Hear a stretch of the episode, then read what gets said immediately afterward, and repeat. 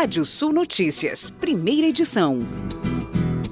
NASA lançou missão de defesa planetária na madrugada desta quarta-feira. Nave desviará asteroide e deve preparar a humanidade em caso de ameaça de impacto de corpos rochosos com a Terra. A missão DART irá atingir o grande asteroide Didymos de 780 metros de diâmetro. E o governo federal reduz para 95 bilhões de reais a previsão do déficit para 2021. Principal fator para a redução do déficit foi a melhoria das receitas, cuja estimativa foi aumentada em 57 bilhões de reais em relação ao relatório anterior, divulgado em setembro. Segundo o ranking da Austin Hatching, agência de classificação de risco, a taxa de desemprego do Brasil tem mostrado tendência de queda, mas é a quarta maior entre as principais economias do mundo. O ranking foi feito com exclusividade a pedido do G1 e reúne dados de mais de 40 países que já divulgaram dados oficiais no terceiro trimestre. Apenas a Costa Rica, Espanha e Grécia registraram em agosto uma taxa de desemprego maior que a do Brasil. O desemprego no país é a mais do que o dobro da taxa média global e também a pior entre os integrantes do G20, que reúne 19 países mais ricos do mundo e a comunidade europeia. Parceria entre a Supercampo e o Clube Agro deve movimentar bilhões de reais em pontos. Supercampo, o primeiro marketplace voltado às cooperativas, e Clube, Agro Brasil, primeiro programa de relacionamento multimarcas do agro brasileiro, firmaram uma grande parceria.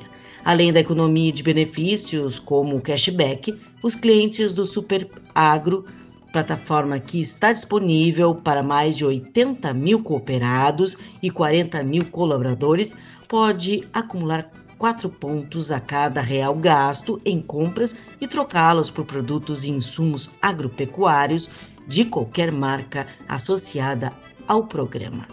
Com perfil 100% cooperativista, é, o programa visa atender as principais demandas das cooperativas de seus cooperados, gerando valor em serviços de qualidade, segurança e agilidade. O governo chinês anunciou ontem que vai autorizar a importação de carne bovina brasileira certificada antes do dia 4 de setembro. Mesmo assim, o embargo ao produto brasileiro ainda permanece. Para especialistas, o embargo chinês permanece devido à recuperação do plantel de suínos do país asiático. A demanda por carne está sendo atendida pelo mercado interno isso significa a ausência de quase três meses da China, que promoveu a suspensão dos embarques sem relação com a questão sanitária.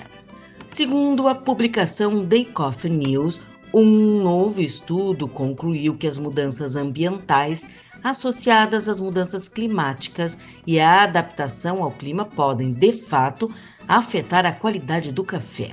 As descobertas têm implicações para os consumidores que preferem cafés de alta qualidade, fazendeiros e produtores que dependem tanto do volume quanto da qualidade para a sua renda, e todos os outros envolvidos no processo do grão à xícara. Os pesquisadores alertaram que as espécies de café arábica de qualidade superior mas mais sensíveis tendem a correr maior risco de mudanças climáticas do que as espécies da canéfora, mais resistentes ao clima.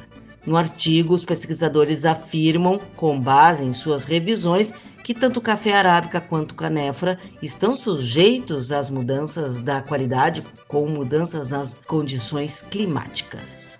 Lei que protege vítimas em julgamento de crimes sexuais é sancionada inspirada no caso de uma jovem que denunciou ter sido dopada e estuprada por um empresário, lei protege vítimas de crimes sexuais de atos de desrespeito durante os julgamentos. E vamos aos destaques do portal radiosul.net. China vai importar carne do Brasil certificada antes do embargo. Outubro registra nova alta nos custos de produção. Você pode ler mais notícias no portal radiosul.net. Pode ouvir esse boletim no seu agregador favorito de podcast. Eu, Kátia Desessar, volto na segunda edição do Rádio Sul Notícias, às 18 horas. Previsão do tempo. Olá, ouvintes da Radiosul.net. O sol predomina nessa quarta-feira no Rio Grande do Sul. Ar muito seco desde a campanha, faixa oeste até o noroeste, umidade abaixo dos 20%. Mínimas pela manhã abaixo dos 15 graus na maioria das áreas, durante a tarde chega a 30 e chega a 37 na faixa oeste. Possibilidade de pancadas de chuva no oeste até para o final da noite e manhã dessa quinta-feira, quando a nebulosidade aumenta em todas as regiões, previsão de chuva no centro-sul no começo da tarde da quinta-feira e para o final do dia nas demais áreas.